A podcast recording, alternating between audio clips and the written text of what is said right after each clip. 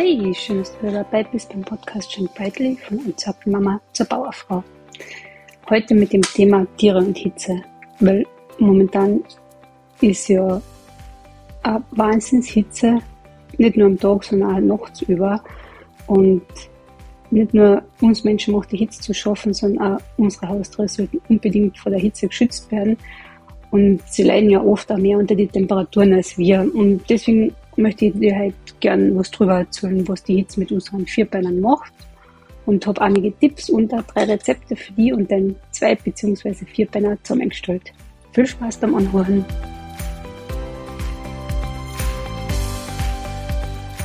Ja, aber grundsätzlich, wie auch bei uns Menschen, sollten Vierbeiner nicht so lang der Sonne ausgesetzt sein, beziehungsweise sollten sie immer genug zum Trinken haben. Weil was viele gar nicht wissen, Tiere können so einen Hitzschlag allein, wenn sie zu wenig äh, Flüssigkeit aufnehmen. Das ist wie bei Menschen auch, also Tiere können auch einen Hitzschlag kriegen. Und besonders gefährdet sind Haustiere, die selbst nicht schwitzen können und nur durch äh, Hecheln oder Trinken die Körpertemperatur regulieren, zum Beispiel bei den Hund, ähm, Kotzen, Hamster, Kaninchen und, und ja, also die tun sich besonders schwer, wieder die normale oder die Körpertemperatur zu regulieren und deswegen sollten sie wirklich immer genügend zum Trinken haben. Ähm, viele Tierbesitzer lassen aus Hitzegründen auch gerne das Fell äh, vom Hund meistens oder von der Katze kürzen. Aber da sollte man auch unbedingt vorsichtig sein, weil ähm, äh, durch dadurch, dass das Fell nicht mehr da ist, die Haut, äh, verliert die Haut einen natürlichen Schutz und es können auch Sonnenbrände auftreten, was auch sehr viele nicht wissen. Also unsere Tiere können genauso einen Sonnenbrand bekommen. So, das war jetzt einmal Allgemeines zum Thema Hitze. Und jetzt habe ich in vier, eins, zwei, drei, vier Kategorien ein bisschen ähm, die einzelnen Tierarten zusammengefasst und fange jetzt am besten an mit den Kleintieren, weil es ist einfach so zu den häufigsten Hitzeopfer gehören Kaninchen, Meerschweinchen, äh, Ziervögel, äh, wo oft die Käfige oder Freigehege in der prallen Sonne sind. Und Haustiere sollten sich immer ein schattiges, schattiges Plätzchen zurückziehen können. Das heißt zum Beispiel mit einer Überdachung oder einem Sonnenschirm kann man da ähm, das Ganze ein bisschen abdecken oder einfach den Käfig so platzieren, dass, dass ein Teil vom Freigehege einfach immer schattiges Plätzchen hat, wo kühles Wasser ist und ja, wo sie sich einfach gemütlich zurückziehen können. Außer du hast so ein verrückten, verrücktes ähm, Haserle wie wir haben, den Robby, der sich immer in die pralle Sonne legt, aber bitte, das ist dann Eigenverantwortung. ähm, was man noch tun kann, ist zum Beispiel ein feuchtes Durch äh, in den, ins Gehege oder den Käfig hängen oder oben drüber eine Schüssel Wasser oder was auch ganz gut ist, in Handtuch entwickelte Kühlakkus. Da können sich die Tiere dann äh, rein oder eben drauflegen, je nachdem, und sich ab, abkühlen. Und durch Frischfutter wie Gurken nehmen die Tiere zum Beispiel auch zusätzlich Flüssigkeit auf, wenn sie nicht so gern trinken. Und das Frischfutter sollte aber gerade im Sommer wirklich regelmäßig ausgetauscht werden. Und notfalls kommen die Tiere ja auch, wenn es wirklich Truppentage sein und es einfach die Temperaturen über 30 Grad sein oder mehr, dann vielleicht einfach die Tiere tagsüber einholen. Da muss man aber wieder darauf achten, dass kein Zugluft ist, damit die Tiere sich nicht, nicht erkälten. Ähm, Nächste Kategorie die Vögel, weil auch denen macht die Hitze zu schaffen. Die öffnen zum Beispiel den Schnabel, um sich abzukühlen. Und zudem leiten sie die Wärme über Körperstellen ab, an denen sie keine Federn haben. Und so stellen sie von Natur aus gern die Beine ins Wasser und können so die Körpertemperatur runterkühlen. Und Vögel, die aber keine so ein Badehals und eine Badeschüssel haben, die kann man ganz vorsichtig mit Wasser besprühen. Mm.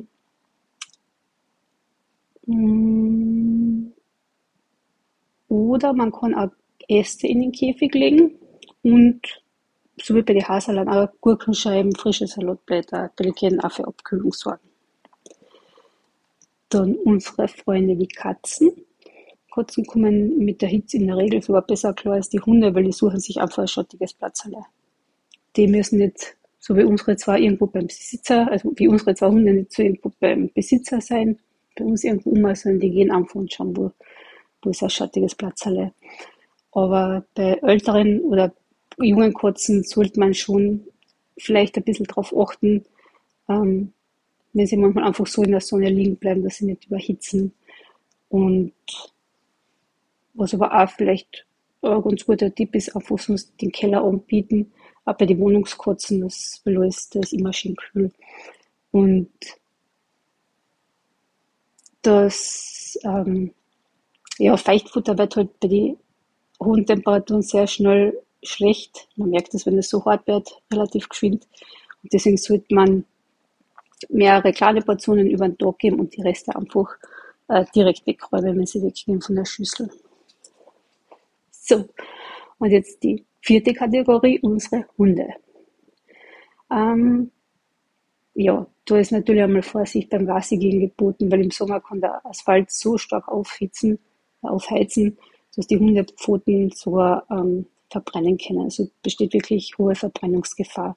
Und in der Mittagszeit kann die Sonne den Asphalt so stark äh, aufhatzen, dass er ein Vielfaches der Lufttemperatur erreicht. Das wissen viele gar nicht. Und die, die Verbrennungsgefahr besteht schon ab 41 Grad Asphalttemperatur. Und nur mal so ungefähr, damit man ein Gefühl hat, wenn die Lufttemperatur 25 Grad hat, hat der Asphalt so 45 bis 52 Grad bei 30 Grad Lufttemperatur 50 bis 60 Grad ist der Asphalt noch ein Haus und bei 5, über 35 Grad so 55 bis 65 äh, Grad.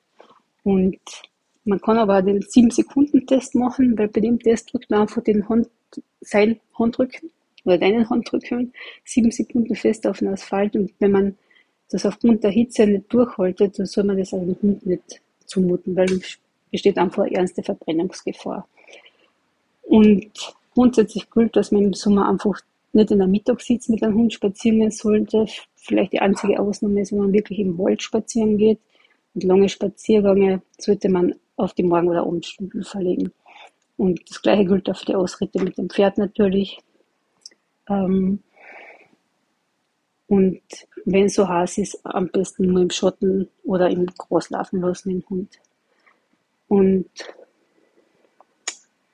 ja, das gleiche wie beim Katzenfutter gilt auch fürs Hundefutter. Ähm, wird eben schnell schlecht und deswegen mehrere Portionen über den Tag verteilt füttern und, und oder das Trockenfutter einfach mit viel Wasser verdünnen auch, damit sie auch zusätzlich Wasser, Wasser haben, wenn sie ein schlechter Trinker sein sollte. Und eventuell, das haben wir zum Beispiel daheim, ein kleines Planschbecken finden. Das ist eine gute Alternative, wenn man kann, kann See oder oder Bach oder so in der Nähe hat.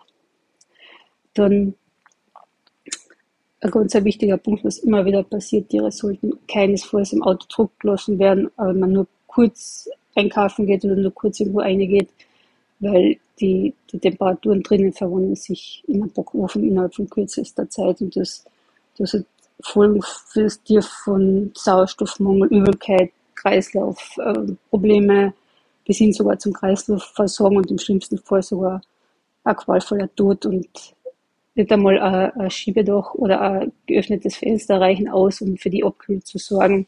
Äh, auch nicht, wenn das Auto im Schatten steht. Also das sollte man unbedingt wirklich unterlassen, weil da steht einfach akute Gefahr. Und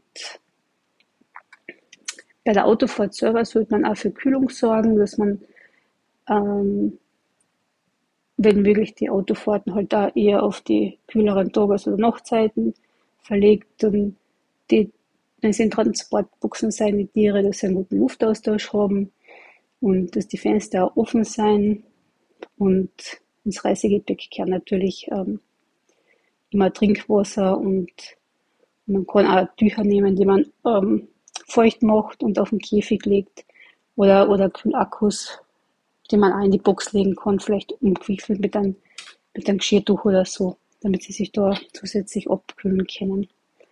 Ähm, zum Thema Erste Hilfe ähm, wie beim Menschen erkennt man bei, die Hundenpfote, bei der Hundepfote die Verbrennung daran, dass die Hautstuhl gerätet und geschwollen ist und in ganz schlimmen Fällen sogar ähm, Brandblasen entstehen. Und im Fall von so einer Verbrennung ist es wichtig, die Pfoten sofort zu kühlen, eben wie bei uns auch unter fließendem Wasser und dann schnellstmöglich den Tiersch den Tierarzt aufsuchen. Und der kriegt dann, der gibt dem Hund ein, ein, ein entsprechendes Salben und dann Verband auf, der mit einem Socken geschützt werden kann, also unbedingt, unbedingt zum Tierarzt. Was ich ähm, selber gerne mache für unsere Hunde, ist ein Eis. Und zwar, die kann man ganz einfach selber machen, indem man seine Lieblingszutaten oder eben, den sie vom Hund äh, in einem Mixer berührt, in kleine Förmchen gibt, zum Beispiel so kleine Tapperschüsseln und dann einfriert. Und du kannst zum Beispiel einfach Dosenfutter nehmen und einfrieren. Man kann es auch mit Obst machen, ähm, eben mit, mit Wasser, ein bisschen Naturjoghurt, äh, Viertel Apfel, eine Handvoll Beeren, eine halbe Kiwi und ein bisschen Wassermelone im Mixer, eine ins Gefrierfach und das den Hund dann zum Essen geben. Oder das gleiche mit Gemüse, einfach zwei Esslöffel Wasser, Naturjoghurt, zum Beispiel eine Viertel der Gurke und eine halbe Karotte. Aber das kann man alle drei Sachen, also mit Fleisch, mit Obst und Gemüse, kann man so variieren, wie man will. Und genau, und eben wenn der Hund, das habe ich eh schon früher gesagt, vielleicht nicht so gern trinken will, das Futter mit Wasser vermischen, weil so kann es auch die nötige Flüssigkeit aufnehmen und eben am Trockentagen vielleicht überhaupt von, von Trockenfutter auf Nassfutter umsteigen, damit er auch immer zusätzlich Flüssigkeit hat und aus Erfahrung geht Nassfutter sowieso besser und schneller runter als Trockenfutter. Ähm, jetzt noch ein bisschen was zum Thema Hitzschlag was ich früher schon erwähnt habe. Also, wie erkennt man einen Hitzschlag? Ähm, ist ein glasiger Blick, äh, ganz eine dunkelrote Zunge, sind zum Beispiel erste Anzeichen, dass ihm die Hitze zusetzt.